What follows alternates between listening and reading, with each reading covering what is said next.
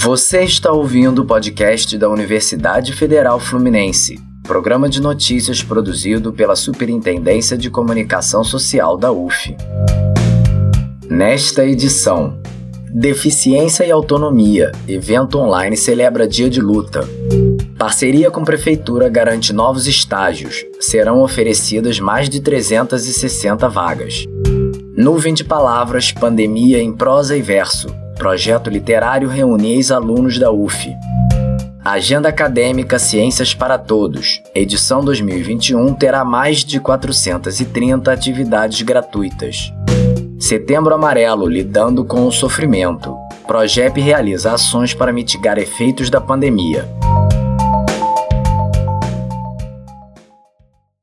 Deficiência e autonomia. Deficiência e autonomia foi o tema de um encontro realizado online no dia 21 de setembro. Além de comemorar o Dia Nacional de Luta da Pessoa com Deficiência, o evento, organizado pela professora Lívia Pitelli, teve a participação de membros da comissão UF Acessível e alunas de direito que apresentaram trabalhos sobre capacitismo. O objetivo? Conscientizar a população sobre a questão.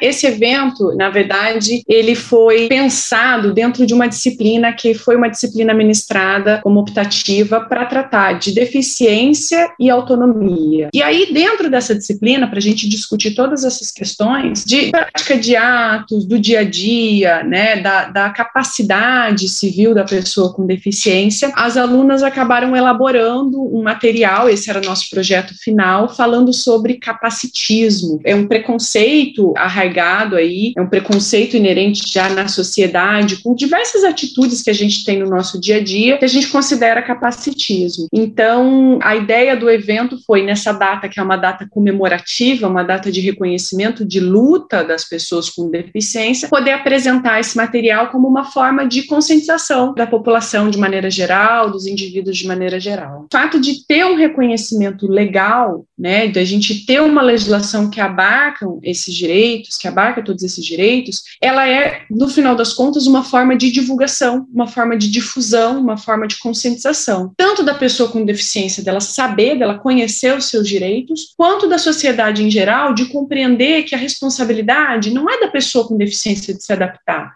responsabilidade é da sociedade de dar condições de romper com barreiras que a gente, enquanto sociedade, cria. A estudante Fabiane Félix Borges nos falou sobre sua experiência. No Brasil, né, muitas pessoas possuem algum tipo de deficiência, vários tipos, né, auditiva, sensorial, intelectual. Então, precisa ter espaço, assim como todas as outras pessoas, que possam ter os seus direitos garantidos. Eu acho que principalmente agora depois da Lei Brasileira de Inclusão, que veio com tudo, né, para defender direitos das pessoas com deficiência, a gente tem que levantar a bandeira para que esses direitos sejam totalmente garantidos. Eu sofri isso na pele, porque eu sou pessoa com deficiência e no em 2017 eu estava indo para o meu estágio na Defensoria Pública pública e eu fui acidentada, eu fui atropelada. E aí eu fiquei durante três meses em coma.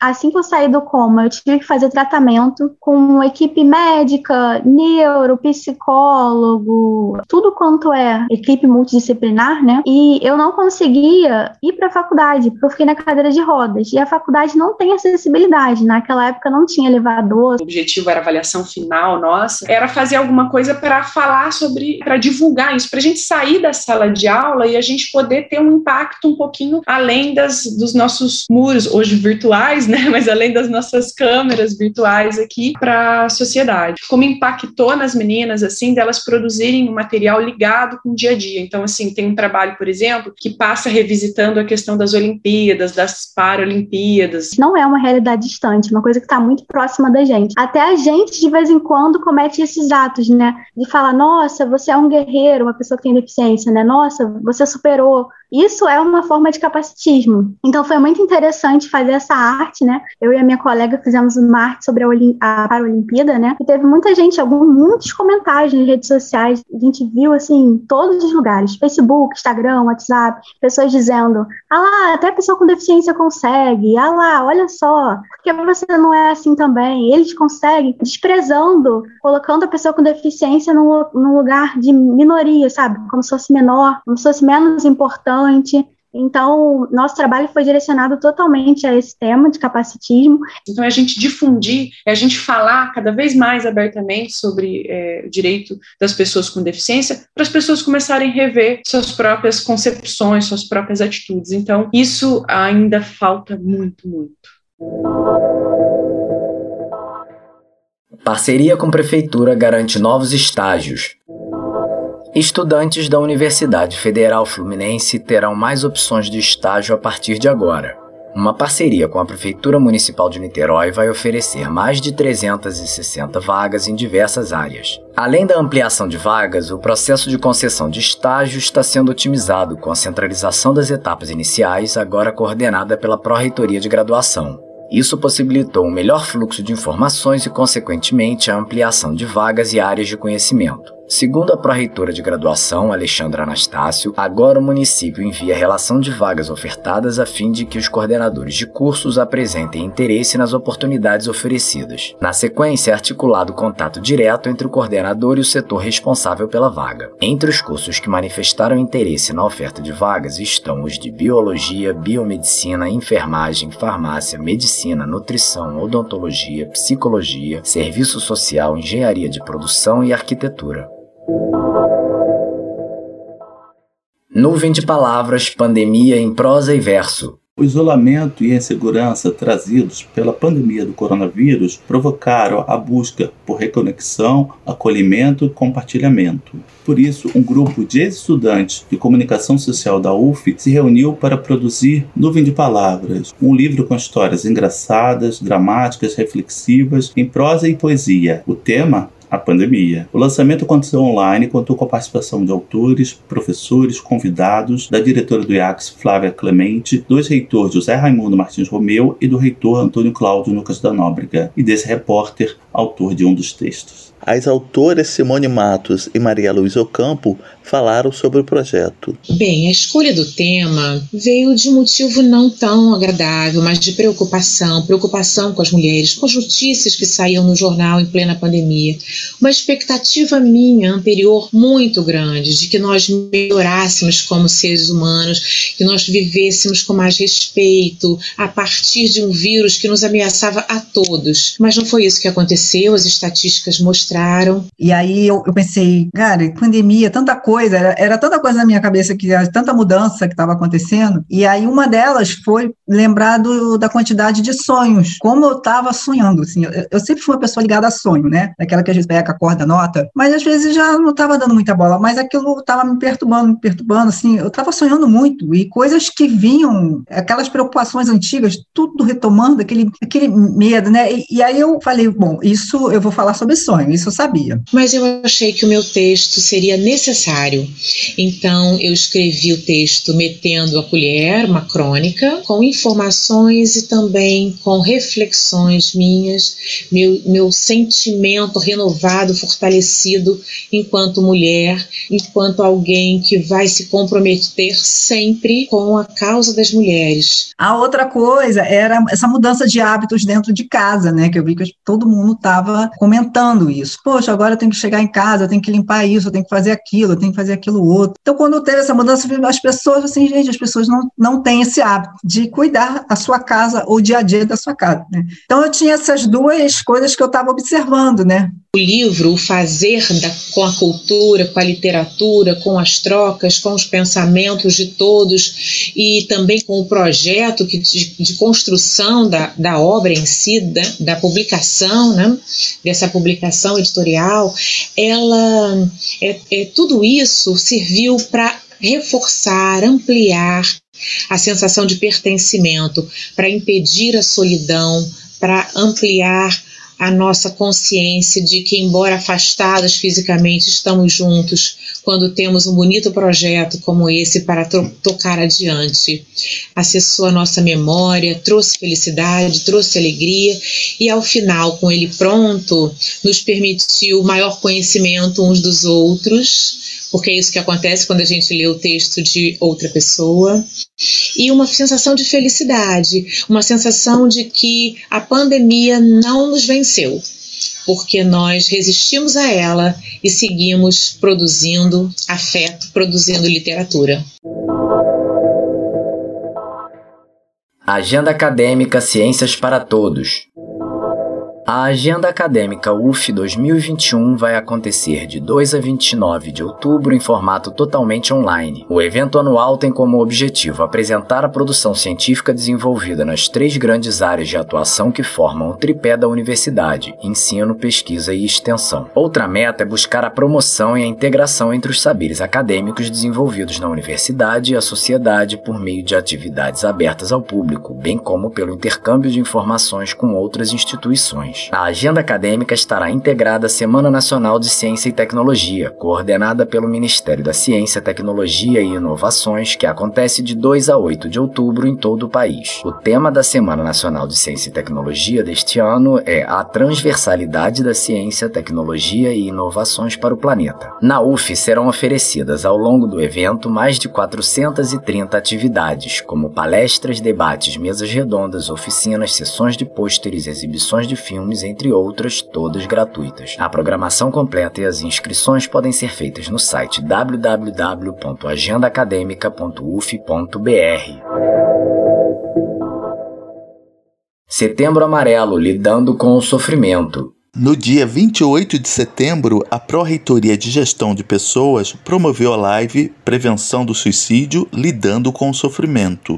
A ação fez parte da campanha Setembro Amarelo, que promove a conscientização sobre saúde mental. A psicóloga Fernanda Pimentel Peçanha, da Divisão de Promoção e Vigilância em Saúde, falou sobre a questão. Durante o ano de 2020, em função da pandemia, a DPVS publicou nos canais da UF vários textos, assim, com diversos temas relacionados à questão da saúde mental e alguns temas foram autocuidado, relacionamento interpessoal, técnicas de relaxamento, hábitos de rotina saudáveis, entre outros. E os especialistas da área de psicologia das emergências de desastres, eles dizem que a maior parcela da população, cerca de 60 a 70%, de uma população que passa por uma situação de emergência, como por exemplo agora uma pandemia, uma situação de emergência, ela vai se manter bem, desde que elas tenham acesso a serviços básicos de sobrevivência, como por exemplo moradia, alimentação, e uma rede de apoio segura. E para essas pessoas, esses textos, assim como as cartilhas e lives que diversos psicólogos e psiquiatras publicaram no início da pandemia, eles vão ser suficientes para que essas pessoas consigam manter por conta própria uma estabilidade emocional. Então, essas pessoas elas conseguem só com essas orientações desses profissionais se manter bem, se manter estáveis. Sendo que uma parcela menor da população ela vai acabar precisando mesmo de serviços mais especializados de saúde mental. E aí nesse sentido, né, a gente lembra que a divisão de assistência à saúde, que também faz parte da CASC, ela adaptou o atendimento psicoterapêutico ao ambiente virtual para continuar dando assistência aos servidores durante o momento de pandemia, além também de criar um novo serviço que foi a escuta psicológica pontual.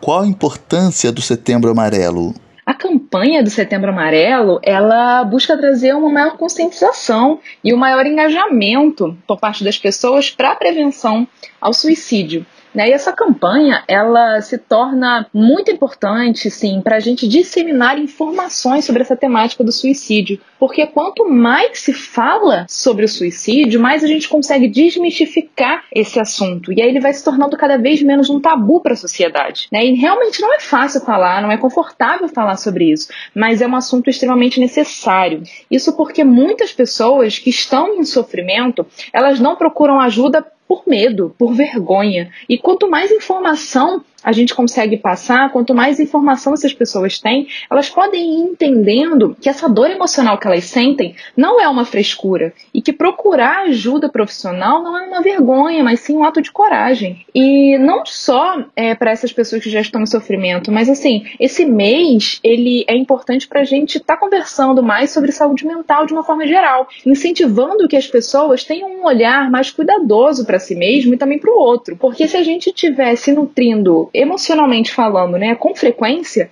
a gente pode estar tá se cuidando para não deixar chegar nos nossos limites. E nesse momento, né, quando a gente chega no, no, nosso limite, é que o sofrimento se torna muito intenso, né? Então a gente está olhando para a gente com o maior cuidado o tempo inteiro, né? Mas obviamente a gente precisa falar sobre saúde mental o ano inteiro, não apenas em setembro. Que práticas as pessoas podem adotar para reduzir o estresse trazido pela pandemia e outras situações do dia a dia? A gente pode até listar algumas ações assim que comprovadamente ajudam na redução dos níveis de estresse, como por exemplo a prática de exercícios físicos, a respiração, relaxamento, meditação, yoga, enfim, entre outras. E a gente pode também listar assim práticas de autocuidado que têm sido muito faladas, né, como fazer pausas durante o dia, uh, ter uma rotina de skincare, cuidar das plantas, ligar para um amigo, enfim.